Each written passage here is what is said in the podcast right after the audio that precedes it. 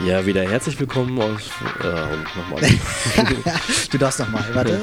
Test 2, 3, Test 2 und jetzt nochmal. Herzlich willkommen bei Online Stadt, eurem Podcast zum Thema Online-Marketing. Heute mit dem ersten Teil zum Thema Suchmaschinenoptimierung. Wird SEO bald nicht mehr gebraucht?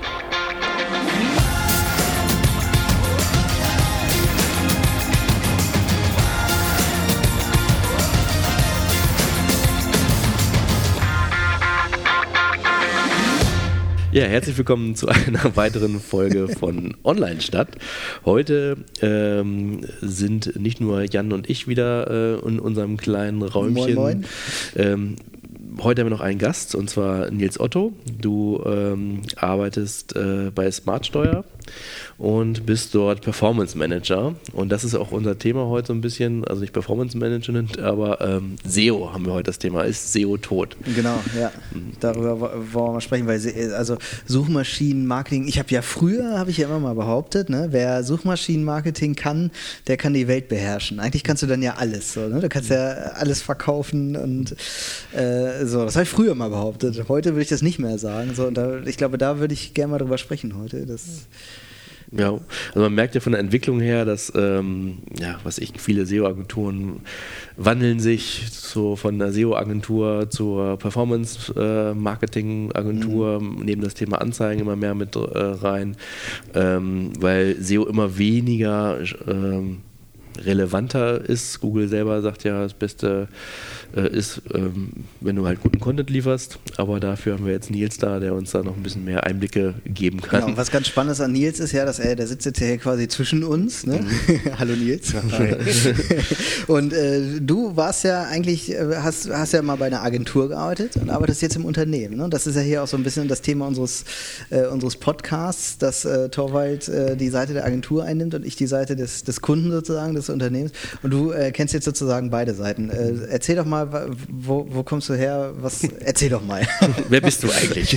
genau, ähm, ja, super spannend, weil ich habe genau diese beiden Einblicke, Agentur und entsprechend Unternehmen. Davor war ich Student, ähm, habe so nebenbei mit 16 angefangen, so meine ersten Projekte aufzusetzen, hatte dann am Anfang so dieses klassische, ich verkaufe jetzt einer Fahrschule eine Webseite, habe da so ein bisschen, ähm, darf man gar nicht erzählen, wenn die zuhören, hab, ähm, bin zu einer Fahrschule gegangen, hat ein fertiges Template gezeigt und wenn der dann knauserig war und meinte, nee, das ist mir zu viel Geld, dann bin ich zur nächsten Fahrschule und habe dasselbe Template hingelegt.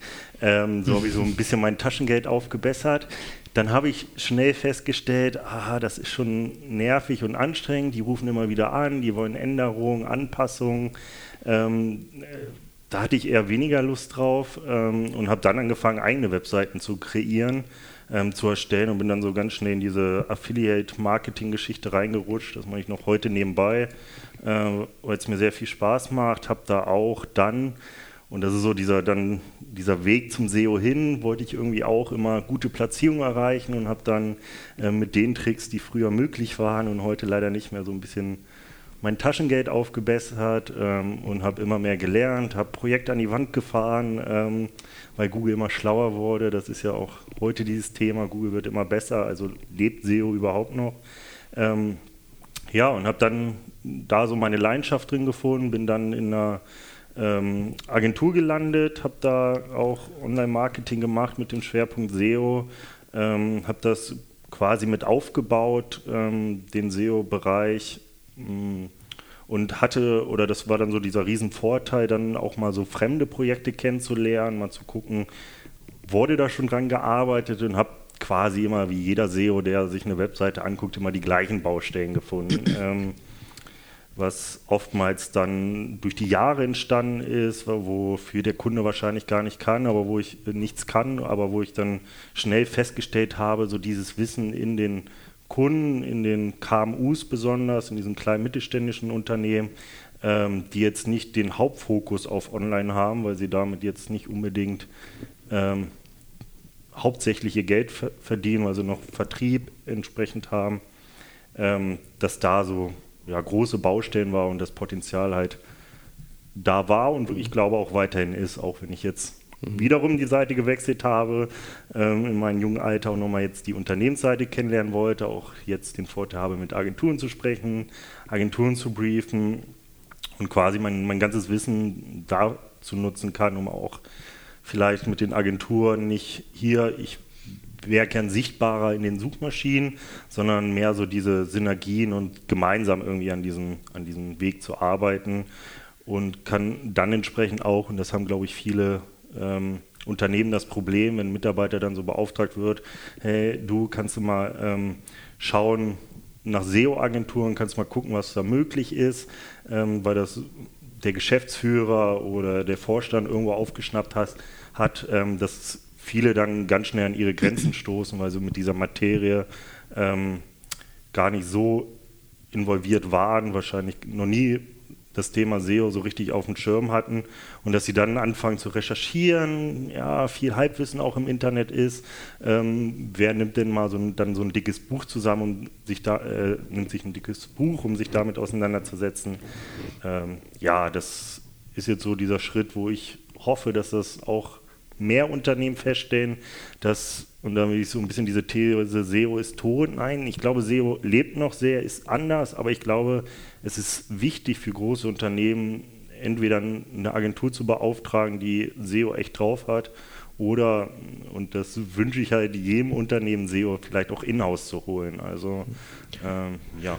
Ich möchte mal zurück, weil wir oft das Thema ja haben, äh, zwei Blickwinkeln. Wie ist, ist, denn der unterschiedliche Blickwinkel? Also ich, wahrscheinlich ist ja so, so stelle ich mir das vor, wenn jemand äh, ein Unternehmen jemanden einstellt, der sich darum kümmern soll, ist er schon mal anders sensibilisiert, was das Thema angeht, weil sie schon bereit ist, da was zu investieren. Während so dann so ein KMU erstmal überzeugt werden muss, warum das wichtig ist und irgendwelche Vorstellungen den erstmal genommen werden muss, dass du drei Schritte machst und ab sofort äh, sind sie auf Platz 1 und ähm, machst da drei Haken und dann sind sie nur noch Platz 1 zu finden und äh, der Umsatz steigt um 300 Prozent. Ähm, ja, ich glaube, es hängt auch so ein bisschen von der Branche ab. Also wenn du wirklich auch dein Geld im Internet verdienst, so wie jetzt in meinem Unternehmen, wo das Internet das Geschäft ist. Also du kannst dein Produkt gar nicht woanders verkaufen. Da gehst du als Geschäftsführer da natürlich ganz anders ran als jemand, so ein KMU, der vielleicht mehr so B2B ausgerichtet ist, der ähm, vielleicht stationäre Produkte verkauft. Aber auch da hat ja gezeigt, also alle kennen so das Beispiel der Metro Group, Mediamarkt und Saturn, die Jahre gebraucht haben, bis sie dann endlich online waren und jetzt mit Kampfpreisen versuchen, irgendwie sich im Markt zu positionieren. Also bei denen war es halt deutlich zu spät, sich zumindest online zu positionieren. Ähm, die haben jetzt auch SEOs in-house, die haben SEOs extern, die versuchen jetzt alles, um zumindest Amazon Parole zu bieten. Ähm, und ich glaube, wenn du, wenn du wirklich daran glaubst und weißt, deine Kunden und das ist, glaube ich, heutzutage überall der Fall, dass Kunden sich im Internet informieren, ähm, sich dort mehr auseinanderzusetzen, dass die vielleicht sagen, ah, den Vertriebler zu mir ins Büro holen, der erzählt mir erstmal ganz viele tolle Sachen, ähm, aber eigentlich will ich das gar nicht. Ähm, dann ist es, glaube ich, super wichtig, dass man ähm, sich da im Unternehmen auch irgendwie versucht, ja, das Internet auch dort präsent zu sein und nicht wie, wie wir es bei vielen Projekten leider haben, so eine Visitenkarte. Also ich stelle mir jetzt so vor, ich bin ja jetzt so auf der Kundenseite und ich denke immer so, okay, jetzt holst du den SEO ran, dann ist ja so die Wunschvorstellung des Kunden irgendwie so, ja, der klickt da jetzt irgendwie im HTML-Code so ein bisschen rum und dann läuft das wieder. Und dann sind wir auf Platz 1 nächste Woche. So. Aber äh, so, so ist es ja eigentlich nicht, äh, denke ich mal. also na, wissen wir alle, so, so, so ist es natürlich, so funktioniert die Welt natürlich nicht. Wie, wie nimmst du das jetzt wahr im, im Unternehmen irgendwie? Äh, sagst du jetzt, na gut, jetzt bin ich im Unternehmen angekommen und muss jetzt jetzt irgendwie intern äh, Vorgesetzte überzeugen, ähm, dass das eine ganze Menge Arbeit ist und dass das halt nicht nur Programmieren ist? Oder ähm, wie, wie, wie nimmst du das wahr? Ähm, ja, ich glaube, überzeugen ist immer schon schwierig. Also man muss schon sich irgendwie so ein, so ein, ja, so ein Punkt im Unternehmen sich irgendwie so platzieren, dass man sagen kann, ich bin jetzt hier schon sehr weit, ich habe da die Expertise, also da, da, wünsche ich mir halt, dass viele Unternehmen auch äh, ihren Mitarbeitern das, die Möglichkeit geben, sich in diesem Bereich fortzubilden, ähm, mal ein Buch zu lesen, sich dafür auch Zeit, ähm, dass die sich nehmen können. Ähm, überzeugen ist immer schwierig, also ich finde es gut, wenn jemand sich damit so intensiv auseinandersetzt, das haben anfangs eine Hypothese hat, dass er auch gleich die Augen öffnen kann und sagen kann, ähm, du, ich habe jetzt gelesen, das ist nicht irgendwie in einer Woche gemacht, das sind sechs, neun Monate, ähm, das braucht seine Zeit. Ich habe mir die Wettbewerber angeguckt, die sind alle auch irgendwie noch nicht so weit, deswegen ist da viel Potenzial und dass man dann vielleicht es auch schafft, ein Budget zu nennen, wo man dann gar nicht mehr so überzeugen muss, sondern wo man irgendwie die Fakten auf den Tisch legt mhm. und sagt, äh, am Ende vielleicht noch mit so einem, mit so einem Zwinkern, ja, es wäre doof, wenn wir es nicht machen, weil mhm. ähm, das Potenzial ist da. Ähm, ja, das fällt mir so ein bisschen schwer darüber zu reden, weil ich quasi ähm, ja, weil wir online, hatte ich ja bereits erwähnt, unser Produkt verkaufen und nur online und damit auch unser Geld verdienen.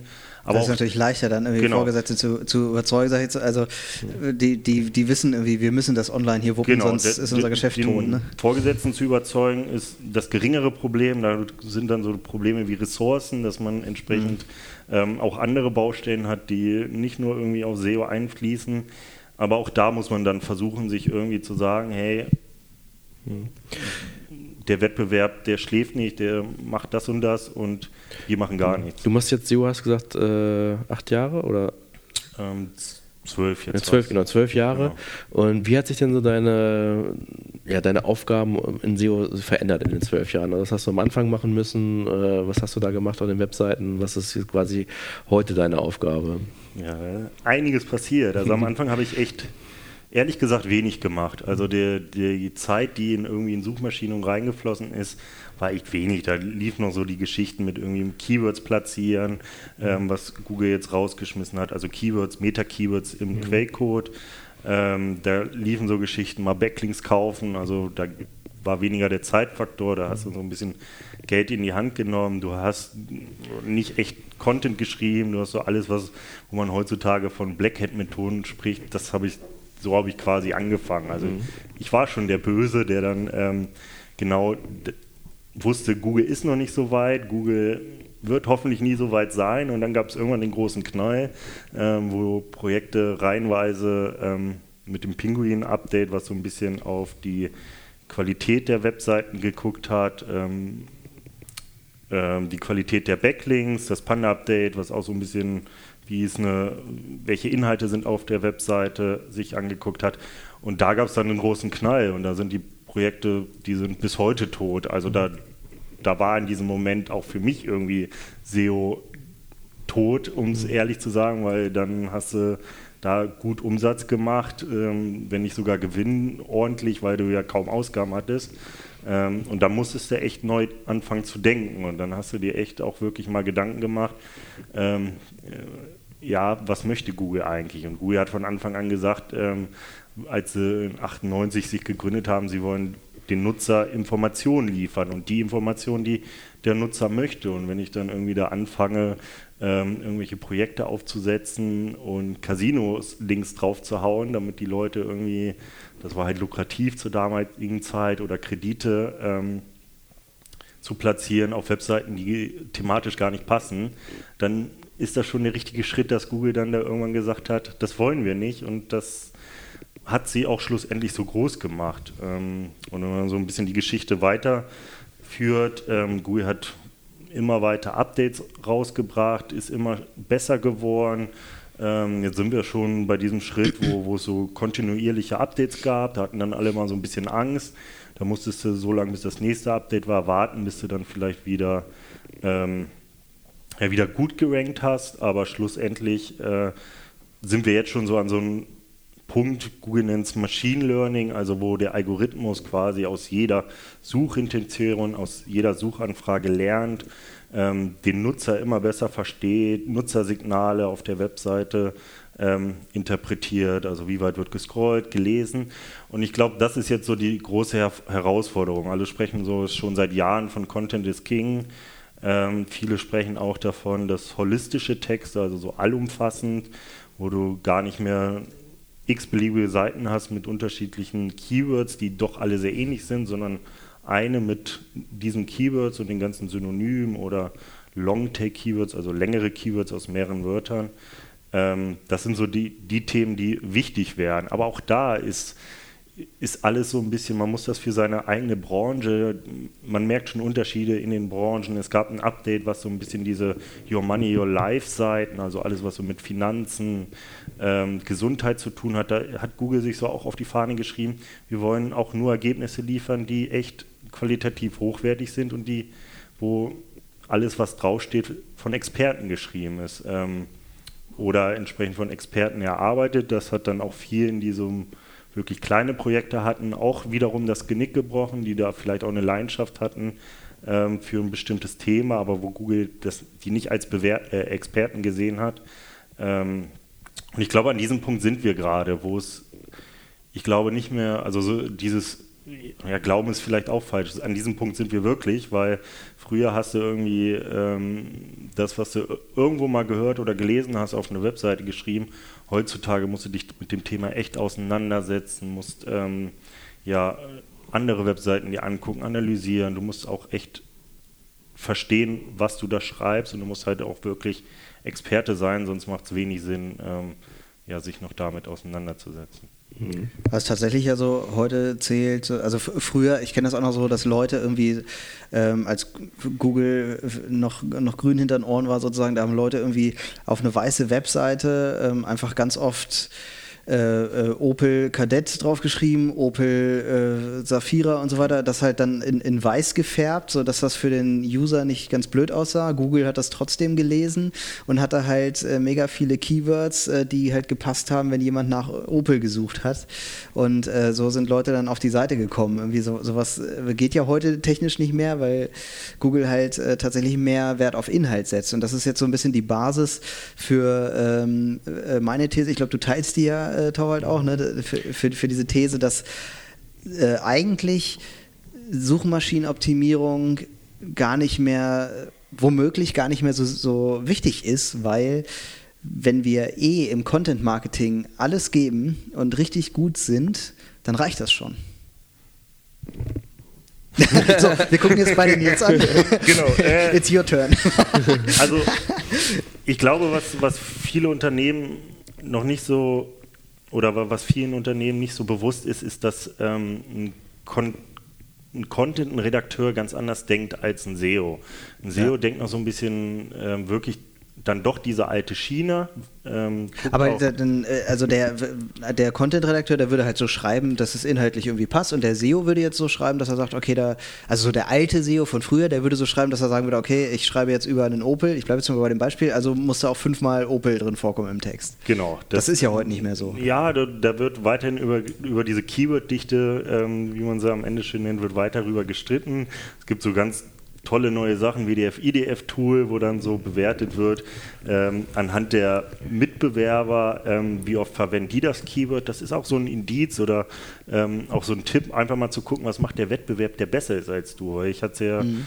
Ähm, es ist jetzt im letzten Update vorgekommen, im großen Core-Update, also der große Algorithmus wurde mal wieder geupdatet. Das passiert ja zurzeit wieder ein bisschen öfters, aber sonst so alle alle paar Jahre mal, dass die da wirklich den Core-Update updaten. Ähm, das so ist so dieses, was du vorhin angesprochen hast, Pinguin-Update, Panda-Update. Ja, genau. Das, das geht sind, auch so an den Kern Das sind die kleinen Updates. Und Ach so, okay. Die wurden irgendwann, also man muss sich das so vorstellen, es gibt seit Anfang an diesen Core- Algorithmus, an dem sie stetig immer weiter gearbeitet haben, der jetzt so an diesem Punkt ist Machine Learning. Und dann gab es die SEOs, so wie sie früher sich genannt haben auch, die dann versucht haben zu manipulieren und die haben dann mit schlechtem Content ähm, oder sich irgendwie mit, Big, äh, mit Backlink-Kauf ähm, sich gute Rankings ja, haben sie erreicht schlussendlich. Und da hat Google gesagt, ja, das wollen wir nicht unbedingt in unserem Core-Update abbilden, ähm, sondern wir wollen separate Algorithmen bauen, in dem Fall Pinguin und Panda, mhm. ähm, die genau dann entsprechend darauf achten und da entsprechend die Webseiten abstrafen. Ähm, das hat den Sinn oder den, den, Hintergrund, dass sie nicht immer nur irgendwie den Core-Update, was ein gewisses Risiko, glaube ich, für Google immer bewirkt, dass da alles reibungslos läuft.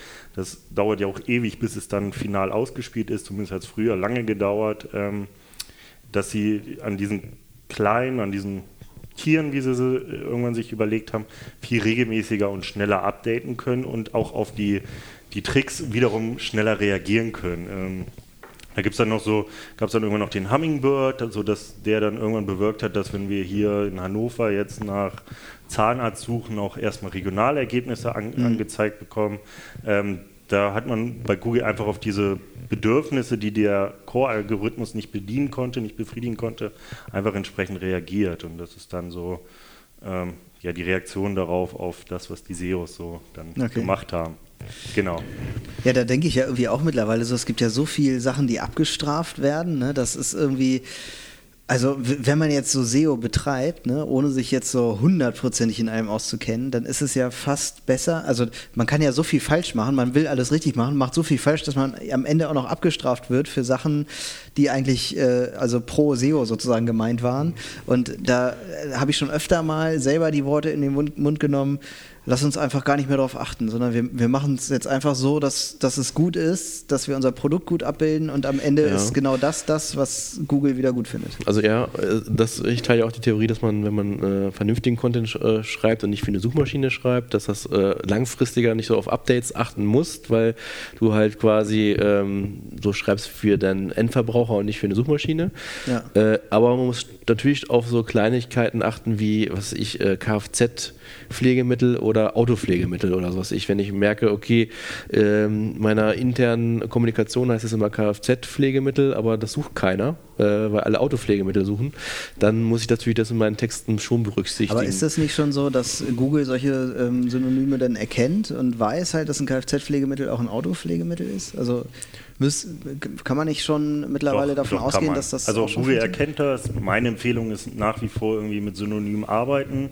Ähm, man muss da jetzt nicht irgendwie anfangen, bei jedem Begriff irgendwie ähm, nach Synonymen zu suchen, aber ich teile der Torwartsansatz, dass man wirklich sich Gedanken macht, worüber möchte ich schreiben. So, dann hat man ähm, ein bestimmtes Keyword, vielleicht auch ein Produkt, weil man irgendwas Besonderes verkauft ähm, ein Tisch vielleicht, jetzt wo ich hier gerade am Tisch sehe, ein besseres Beispiel habe ich gerade nicht, und dass man sich dann ge mal Gedanken macht, wonach könnten Nutzer suchen. Da helfen dann natürlich Tools von Google, ähm, Keyword-Planer, ähm, man kann aber auch, also bei mir so der Prozess so, ich suche ein Keyword, ähm, was zu meinen Webprojekten passt oder in dem Fall jetzt bei meinen Unternehmen, wo ich arbeite, habe ich dann ein Keyword, ein spezielles, wo wir wirklich dann auch ein Money-Keyword, wo wir mhm. am Ende dann auch Kunden generieren, womit wir Geld machen.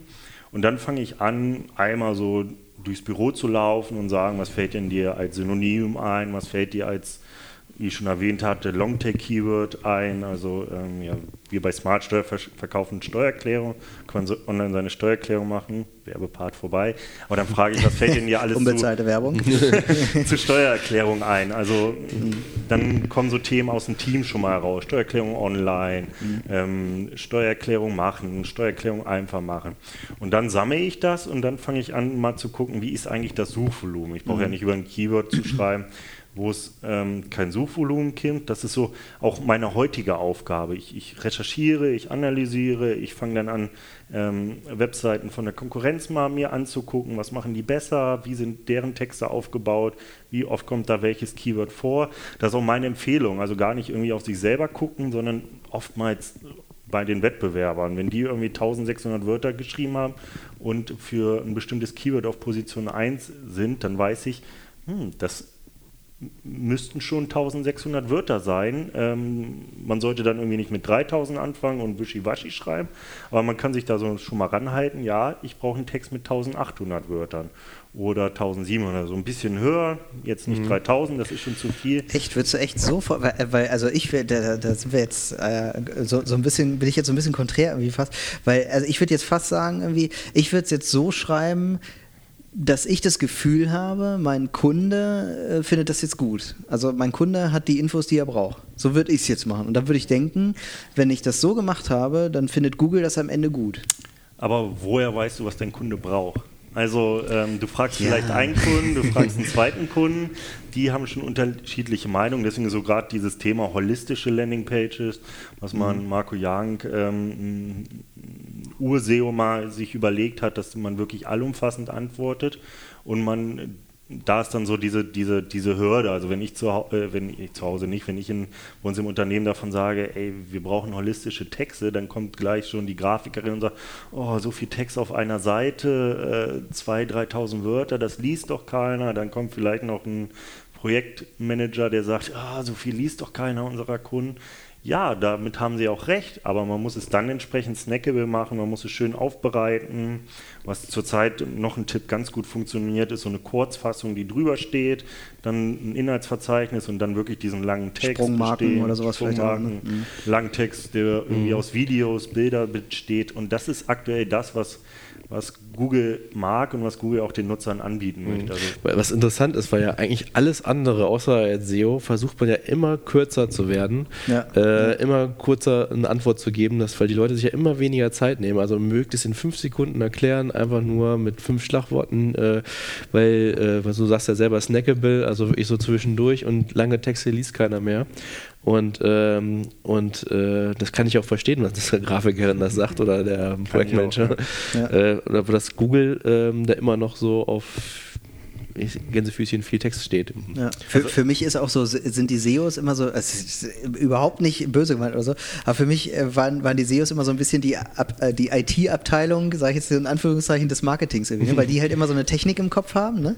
ähm, während der Content Manager immer so, äh, äh dem blutet immer das Herz, wenn man zu viel in Robotern denkt sozusagen. Genau, ich halte das, ich halte das auch für wichtig. Ich halte auch, und da so ein bisschen für du, du kreierst wirklich SEO-Content so und den mhm. dürftest du nirgendwo anders verwenden. Wenn du jetzt irgendwie per SEA, also bei Google Ads Werbung schaltest, dann schick ihn bloß nicht auf eine SEO-Landing-Page, weil der ist auch vielleicht schon ganz anders in seiner Customer Journey. Der mhm. möchte, weiß ganz genau, was er will.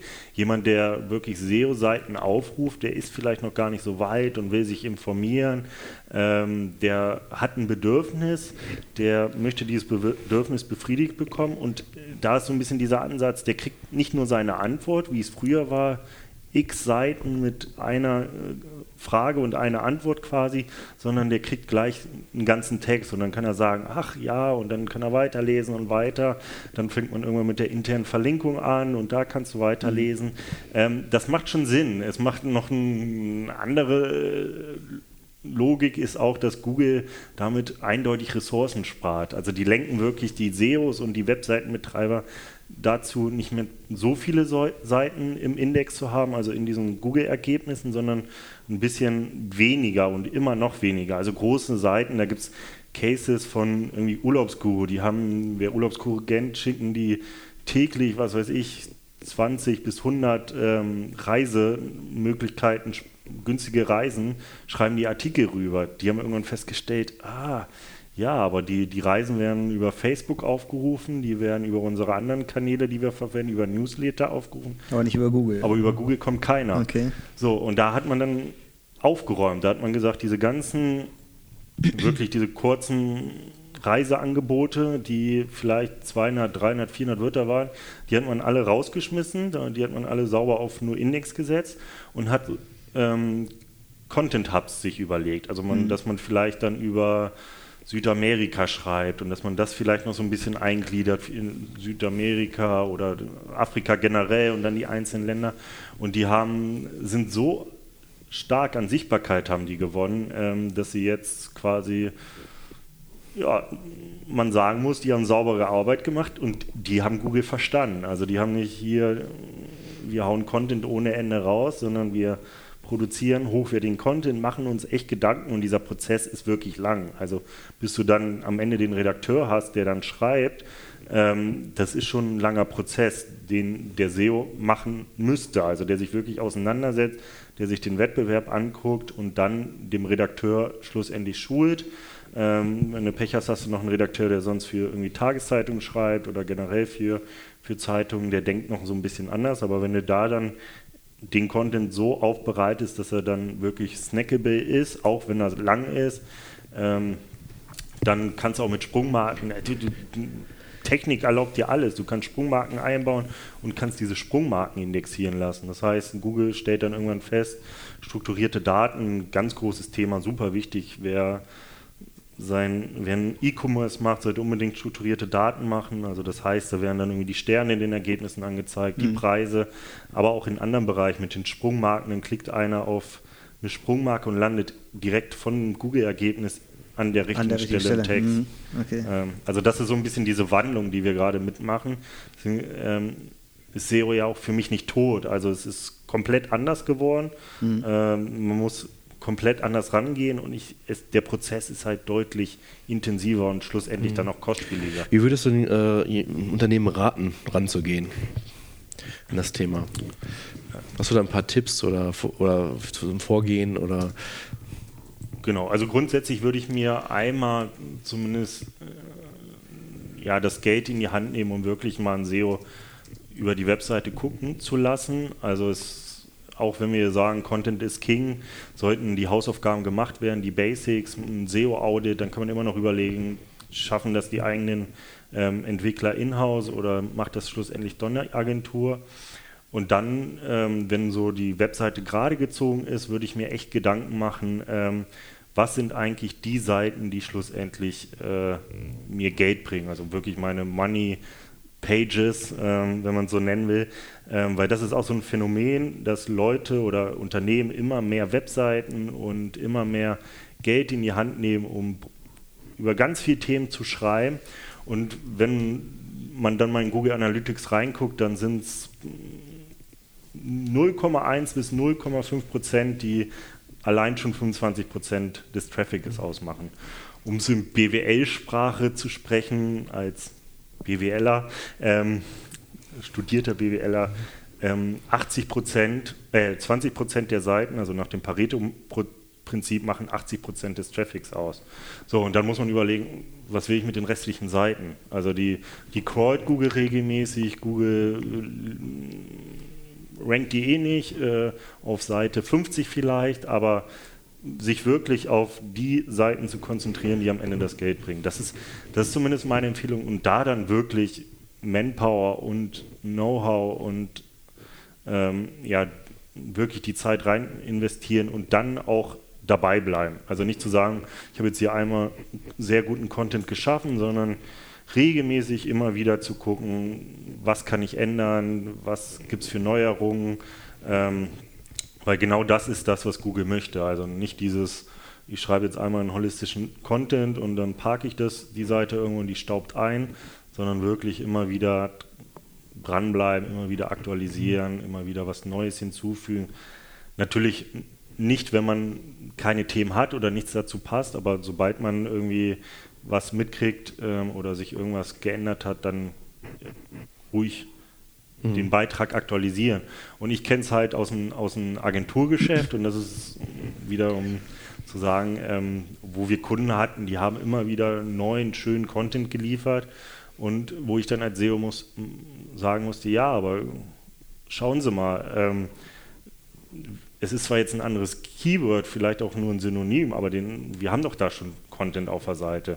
Und dann spricht man so von dieser Kannibalisierung. Google muss am Ende entscheiden, welche Seite ist wichtiger, welche soll ähm, ranken und man lässt eigentlich das Potenzial siegen, dass man Google sagen kann, hey, das ist die Seite zu dem Keyword oder zu diesem Keyword-Set, spricht man ja mhm. heutzutage, ähm, die ist relevant und mehr habe ich auch auf meiner Seite dazu nicht. Mhm. Wie ist das mit, äh, früher gab es ja, ich, ich habe jetzt meinetwegen Filialen äh, in äh, Rostock, äh, München, Hannover und so weiter. Da hat man ja früher dann pro Stadt eine Landingpage gemacht mit der jeweiligen Stadt.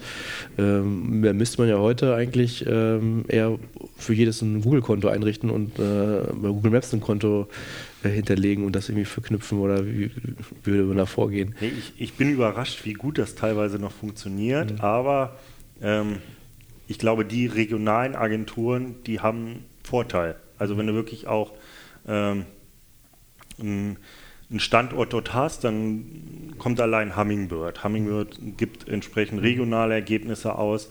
Ähm, das hat das schon mal so ein bisschen verhindert. Also es gab ja Geschichten, wo irgendwie ein Notar in Hannover sitzt und dann irgendwie ein Notar Hamburg hat und mhm. die Kunden, also das ist wieder diese Nutzererfahrung, mhm. die kommen dann auf seine Seiten, rufen an, wundern sich vielleicht, oh Vorwahl ähm, ist keiner aus Hamburg und der mhm. sagt, ja, kommen Sie mal denn mal zu mir mhm. oder er wickelt halt es anders ab, aber das ist genau das, ja, wo die Nutzererfahrung ähm, auch schlecht war. Und Google, das ist das, was Google am wichtigsten ist, weil damit verdienen sie Geld. Solange, sobald jemand eine schlechte Nutzererfahrung hat, dann überlegt er sich nochmal, er wird zwar am Ende wieder bei Google landen, aber Google möchte am Ende, dass er die, dass er eine Frage stellt, eine Suchintention hat, egal wie komplex die ist und er das richtige Ergebnisse bekommt wenn nicht an erster Stelle, dann zumindest an zweiter Stelle. Aber, ähm aber wenn ich jetzt zum Beispiel, äh, ich möchte das, ich habe jetzt viele Filialen in verschiedenen Städten, aber ich will das jetzt zentral steuern. So, und dann äh, sage ich jetzt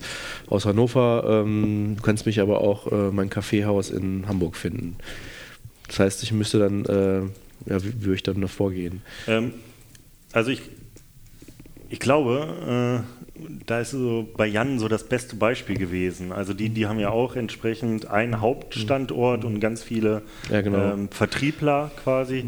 Ähm, und da ist es, also ich glaube oder ich bin mir sicher, dass Google das schon versteht. Also mhm. Google weiß es ja auch, dass es Unternehmen gibt, die haben nicht nur einen Standort, die haben x-beliebige mhm. Standort, aber auch etwas, wo, wo wir in den Versicherungsbereich dann reingehen, das ordnet Google schon ein. Also ich bin mir sicher, die Webseite ist in, in Versicherungen eingeordnet, die ist, hat vielleicht auch einen Trust-Faktor. Google hat einige Webseiten, die sie besonders schätzen, wo sie wissen, die machen eigentlich in Anführungszeichen keinen Blödsinn. Mhm. Ähm, und da ist es, glaube ich, einfach einfach so zu arbeiten, wie man es am Ende möchte. Und da sich so ein bisschen auf die Nutzersicht ähm, zu positionieren. Also da haben wir ja nicht den Fall, dass wie beim Beispiel beim Notar, der doch am Ende sitzt, doch ich, ich habe ja am Ende einen Ansprechpartner vor mhm. Ort. Also wenn man, ähm, ich würde es nicht tun, wenn man einen Standort in Hannover hat und keinen in Hamburg, ähm, offen auf der Webseite zu kommunizieren, hier Notar ähm, Hamburg, der eigentlich in Hannover sitzt, aber du kriegst da Beratung, was weiß ich. Das wird Google feststellen, aber wenn du wirklich jemand vor Ort hast, dann würde ich schon also ganz sauber sagen, mhm. ähm, die Leistung in dem Ort. Ähm, das andere funktioniert auch noch, bin ich immer wieder erstaunt. Also wenn ich mir so SEO-Agenturen angucke, wo dann irgendwie Suchmaschinenoptimierung München, Berlin, Hannover, mhm. ähm, das funktioniert noch, aber auch nicht an Position 1 oder 2. Also mhm. da sind ganz klar die, mhm. die regionalen Agenturen mhm. vertreten. Du hast das eben so ähm, formuliert, ähm, so, also Google will ja auch, dass seine Nutzer zufrieden sind, so, ne? Und das, das untermauert ja nochmal so meine Theorie. also, also, wenn ich alles dafür gebe, dass meine Nutzer zufrieden sind oder meine Kunden zufrieden sind, so, dann habe ich doch eigentlich auch schon alles dafür getan, dass Google ähm, mich auch gut rankt irgendwie. Also, und wenn das jetzt, also wenn ich jetzt denke zum Beispiel, naja gut, jetzt habe ich hier ganz viel Inhalt, aber das macht halt irgendwie inhaltlich vielleicht auch Sinn, das jetzt mal auf drei Seiten aufzuteilen dann würde ich da jetzt denken, das findet Google dann auch gut. Also ähm, Beispiel äh, in, bei uns in der, in der, Versicherungswirtschaft ist ja zum Beispiel so, dass wir ganz unterschiedliche Themen haben. Also eine, eine äh, ähm, Sachversicherung ist ja im, im Grunde, eine, eine, private Sachversicherung ist ja was anderes als jetzt zum Beispiel eine, eine ähm, Versicherung für Unternehmen irgendwie. Ne? So, ähm, das dann inhaltlich irgendwie zu trennen, macht ja schon irgendwie Sinn, auch für die Nutzererfahrung. Also würde ich jetzt denken, so, wenn, wenn ich diese Denke als, als ähm, Content Manager irgendwie habe, dann tue ich ja eigentlich auch für Google was Gutes. Oder würdest du jetzt sagen, nee, dann lass jetzt dem SEO lieber den, den, den, die, die Entscheidung, äh, das, das technisch zu betrachten? Ah, ich glaube, so, so, technisch sind wir gar nicht mehr. Also ähm, auch wir SEOs, ich würde uns nicht mehr so als technisch bezeichnen ich glaube, was ich da immer noch wichtig finde, ist, sich erstmal zu sagen, Google ist weiter eine Maschine. Also mhm. David Sullivan hat zuletzt, das ist so der Sprachrohr von Google, die Alten, die hier zuhören, die haben vielleicht noch mit Matt Katz in Erinnerung, ähm, der hat gesagt, Google ist weiterhin eine Maschine. So, und da fängt schon das erste Problem an für mich. Also wenn, wenn du sagst, ja, ich habe den besten Content und meiner ist wirklich der beste, dann glaube ich dir das. Aber die Frage ist, ob Google das auch so interpretiert. Und das ist so ein bisschen auch, ähm, wo Google auch weiterhin die Schwierigkeiten hat und viel externe Faktoren braucht. Also die brauchen weiterhin Backlinks, um den Content genau einordnen zu können, um dann zu sagen, du hast sehr guten Content. Dann also ich würde jetzt, äh, ich würde jetzt sagen, so aus Unternehmenssicht zum Beispiel würde würd ich jetzt ja ähm, da, ich will ja immer Geld sparen sozusagen. Ne? Also, und wenn, wenn ich jetzt irgendwie genau auf den aktuellen Google-Algorithmus mich hinbaue sozusagen, dann laufe ich ja Gefahr, dass der in einem halben Jahr anders aussieht. Das heißt, ich muss wieder was anpassen. So. Und genau. meine Theorie ist, wenn ich jetzt so quasi nach dem besten Nutzererlebnis sozusagen meine Webseite baue und immer darauf sozusagen optimiere, dann optimiere ich vielleicht langfristiger oder? Auf jeden Fall. Also ja, der, der, Nutzer steht im Vordergrund. Nicht die Maschine Google, deswegen meinte ich auch, Google ist eine Maschine, mhm. sondern der Nutzer. Ähm, was da so ein bisschen Schwierigkeiten macht, es gibt dann einen Redakteur, der schreibt einen Text, der schreibt den sehr gut, der schreibt den ähm, aus bestem Gewissen, er ist der Meinung, er weiß, wie man es richtig schreibt. Mhm. Und dann kommt der große Knall und nichts passiert, weil die Nutzer den Text nicht verstehen, mhm. den, der nicht gut geschrieben ist. Also ich glaube, ein SEO hat so ein bisschen die Aufgabe, ähm, auch einen Redakteur so, so weit zu briefen, dass er genau weiß, wie der Nutzer tickt. Und da ist so ein bisschen auch das, das ist bei mir auch Bauchgefühl. Ich spreche dann irgendwie aus Erfahrung, sage, ähm, ich würde das eher so und so schreiben oder ich würde das so und so gliedern. Ähm, ich würde das eher weiter oben und das untere, ähm, weil ich weiß, der Nutzer kommt auf die Seite und in der, in der entscheidet innerhalb von Millisekunden, ob er weiterliest oder ob er überhaupt liest, ähm, würde vielleicht da eher ein Bild platzieren. Das sind ja so alles, das mhm. macht der Redakteur nicht, der, außer er hat ein bisschen, bisschen mehr SEO-Erfahrung. Und da ist es dann wirklich wissen, wichtig, auch das in den Augen zu behalten. Also ein, ein Tipp, wirklich mal in die Daten reinzugucken, zu, zu verstehen, ja, wie weit scrollt eigentlich der Nutzer. Das kann man mit Google Analytics einrichten. Das ist ähm, jetzt nicht so kompliziert. Wie lange bleibt er auf der Seite? Ähm, auch vielleicht sich zu überlegen, so dieses, was, was, wo viele SEOs heutzutage auch schwören, ähm, wie sind die, die Title, der Title Tag und die Meta-Description, also mhm. alles, was du irgendwie in Quellcode reinschreibst und was am Ende in den Suchergebnissen angezeigt wird.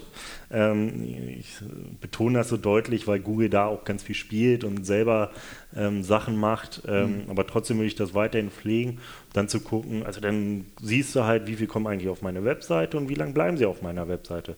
Und ich glaube, Nutzersignale ist so seit 2018 genau das, wo Google einen Riesenschritt gemacht haben. Also die, die können interpretieren, die sehen, wie viel klicken auf das erste oder auf das zweite Ergebnis die können anschließend interpretieren, wie lange bleiben sie auf der Seite, ähm, die können genau nachverfolgen, wo gehen sie hin und das kann alles der Algorithmus. Also die, die sind schon sehr weit. Ähm, und ich glaube, das ist auch diese Herausforderung, wirklich für den Nutzer zu schreiben, ja, aber auch ähm, darauf zu achten, dass man die Basics und dass man auch ein bisschen, also immer die Zahlen im Blick hat. Also hatte mhm. ich ja mhm. vorher schon gesagt, nicht einmal einen Text runterschreiben und jetzt oh, gucken wir mal, was, was passiert. Ähm, es gibt genug Fälle, wo ein Redakteur äh, viel Zeit investiert hat. Es gibt Cases, wo ein, ein ganzes Team Geld verbrannt hat quasi, um dann festzustellen, ah, wir sind doch nur auf Position 5 und das mhm. ist Position 5, ja, Seite 1, okay, aber wenn wir wissen, irgendwie 90 Prozent klicken auf 1, 2 oder 3, dann bringt ihr Position 5 auch nichts. Also. Es gibt ja noch diese, ähm, die ist jetzt glaube ich schon ein bisschen älter, diese Theorie von Miriam Löffler, die, das ist so eine Content-Koryphäe, die hat auch ein ganz tolles Buch mal rausgebracht, jetzt fällt mir der Name nicht ein. Also Miriam Löffler Content, äh, da wird man auf jeden Fall das Buch finden, glaube ich, wenn man das googelt. ähm, und die hat gesagt, äh, man muss sich äh, äh, Content, also so einen Text vorstellen wie ein Roman, nur dass der Mörder immer als erstes genannt wird.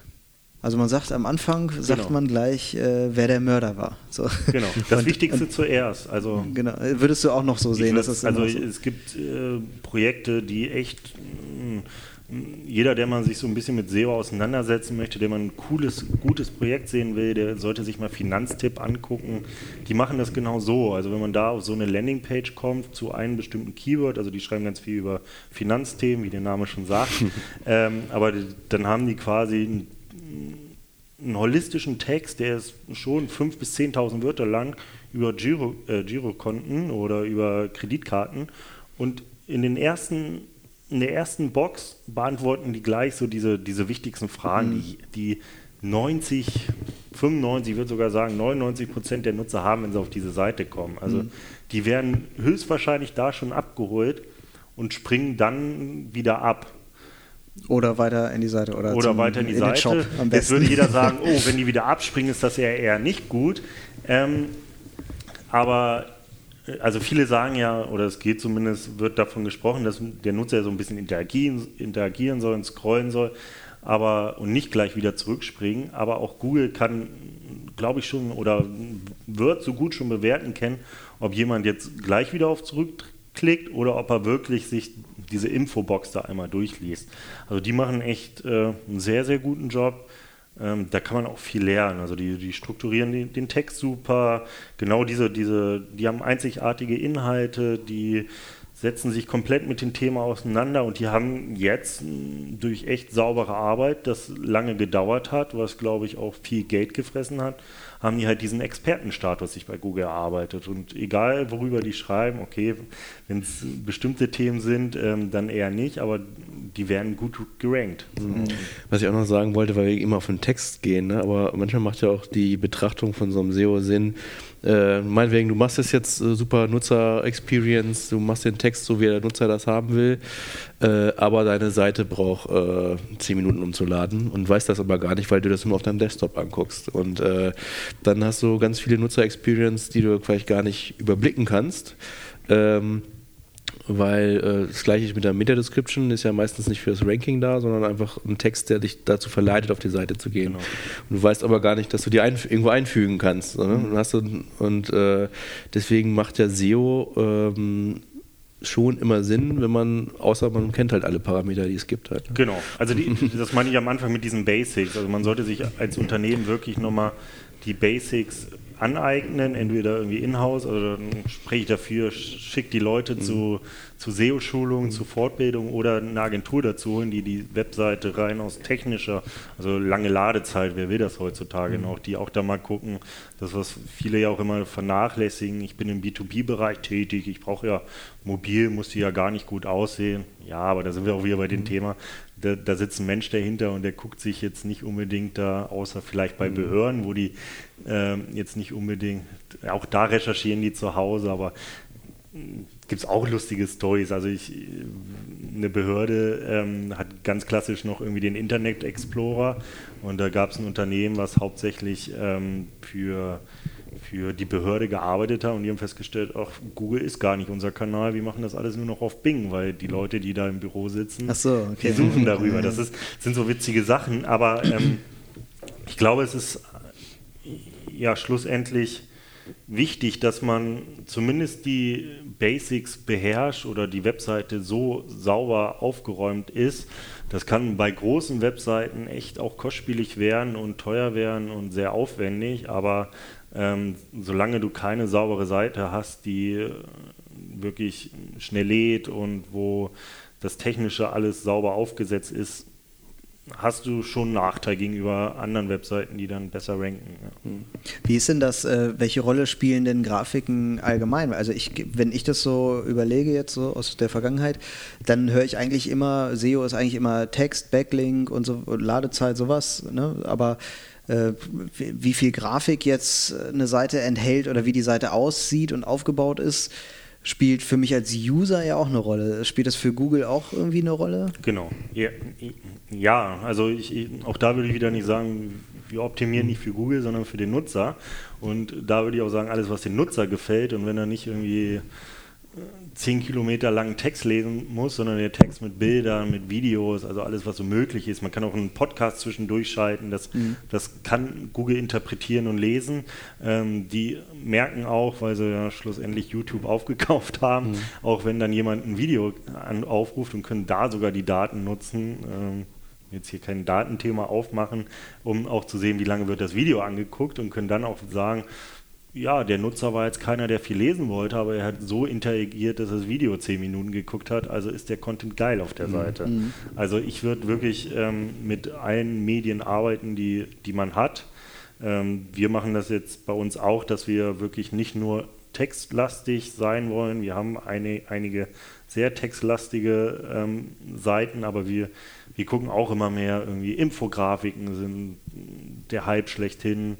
Ähm, und auch wenn Google es nicht hundertprozentig lesen ähm, ähm, kann, können sie doch schon sehr gut Bilder lesen und verstehen. Mhm. Aber die Nutzerinteraktion ist da so das, was sie, glaube ich, als Ranking-Faktor nehmen. Obwohl man immer wieder erstaunt ist, ähm, wie gut die eigentlich schon Bilder erkennen. Also es gibt ein Tool, ich weiß gar nicht, wie es heißt, müsste man mal nach Google, Google Bildererkennung, da kann man ein Bild hochladen und die sagen, ich hatte noch kein Bild, wo sie es nicht wussten, sagen die, was darauf zu sehen ist. ist. Ja, genau. Also kann man schon sagen, dass das auch für die Ergebnissuche genutzt wird? Also wenn ich jetzt irgendwie über Autos schreibe und dann habe ich ein Bild von, von einem Baum, ich spinne jetzt irgendwie rum, dass Google dann erkennt, dass Bild und Text nicht zusammenpassen? Ja, definitiv. Okay. Genau. Und dann hast du ja eigentlich schon. Aber da gibt es jetzt noch kein äh, äh, Bird-Update oder sowas, was dann Seiten äh, für schlechte Bilder Tree Update. So. naja, das ist, glaube ich. Baumbilder. Ja, die haben ja Tiernamen, die Updates. Also, wenn du, wenn du ein Bild in schlechter Qualität hast, das erkennen die. Also, die erkennen mhm. die Pixel, können sie alles genau rauslesen. Ähm, wenn du ein Bild hast, was tausendmal überlappt und ganz viel Text drauf, das erkennen die auch. Also, die, die sehen schon sehr viel, auch wenn sie immer noch sagen, sie sind eine Maschine, aber diese Maschine lernt, lernt, lernt und lernt und ähm, das macht es auch irgendwie so sympathisch, weil so die Methoden, die wir früher hatten als SEO, mhm. ähm, lauter Blödsinn machen ähm, und die Suchmaschine nur verarschen, die sind leider vorbei, aber jetzt steht man echt vor so einer Herausforderung ja. und das macht es auch, finde ich, gibt, spannend. Es gibt irgendwie auch nicht mehr dieses Schema F, das, was du für Kunde A anwendest, kann für B dann nicht mehr gelten. Also wir machen zum Beispiel, wo, wo wir sehr viel mit Suchmaschinenoptimierung in Berührung kommen, ist innerhalb von YouTube. Ne? Wir machen sehr viele Videos für YouTube und äh, wir haben halt persönlich gemerkt, dass ganz viele äh, allgemeine Gesetzmäßigkeiten äh, wir ganz andere Erfahrungen gemacht haben. Also es wird immer gesagt, du musst halt äh, das transkribieren, dass es eingelesen werden kann. Merken wir, bringt überhaupt gar nichts im Verhältnis zum Aufwand. Ne? Schadet jetzt auch nicht, aber ähm, äh, dann wird gesagt, also, du darfst möglichst keine Ads schalten, weil ähm, das die ähm, Google merkt und dann äh, ähm, das schlechter ausspielt. Aber haben wir auch komplett andere Erfahrungen. Was wäre denn das für eine krude Logik, irgendwie, dass Google äh, bestraft, dass man ihm Geld gegeben hat? Ähm, ja, also am Ende wollen sie ja auch die Qualität Qualität äh, steigern. Und wenn du jetzt zum Beispiel okay. ein Video ausspielst, also das machen sie auch innerhalb der Ads, dass du sagst, okay, äh, das wird weniger angenommen, dann wird es halt teurer. Ne? Also umso besser der Content schnell angenommen wird, umso äh, günstiger, ja. umso günstiger wird es dann da pro äh, View dann zu bezahlen. Aber ähm, es wird ja eigentlich oft empfohlen, das gar nicht zu machen, äh, damit das rein organisch irgendwie gefunden mhm. wird und man würde sich da selber mit abstrafen und äh, haben wir zum Beispiel auch komplette gegenteilige Erfahrungen gemacht. Dann äh, Keywords, äh, die du da vergeben kannst, merken wir auch überhaupt null Unterschied. Andersrum wieder, was kommentiert wird, ne? was äh, weniger mhm. äh, oft diskutiert wird. Also wenn da jemand äh, kann da auch plötzlich, das kannst du ja nicht selber beeinflussen, mhm. wenn da jemand irgendwas schreibt, was du eigentlich gar nicht möchtest, kann aber sein, dass dann du dann irgendwo vorgeschlagen wirst zu einem ganz anderen Thema, was du eigentlich gar nicht möchtest oder so. Ne? Ja. aber das hast du mir, glaube ich, schon mal, das habe ich, hab ich glaube ich, von dir gelernt, mhm. Torwald, dass äh, es schon Sinn macht, als Unternehmen auf Kommentare auch zu antworten, ja. weil man da halt SEO-relevante Antworten geben kann. Das war der erste Teil zum Thema Suchmaschinenoptimierung. Wird SEO bald nicht mehr gebraucht? Den zweiten Teil hört ihr nächste Woche Montag auch wieder hier bei Online statt.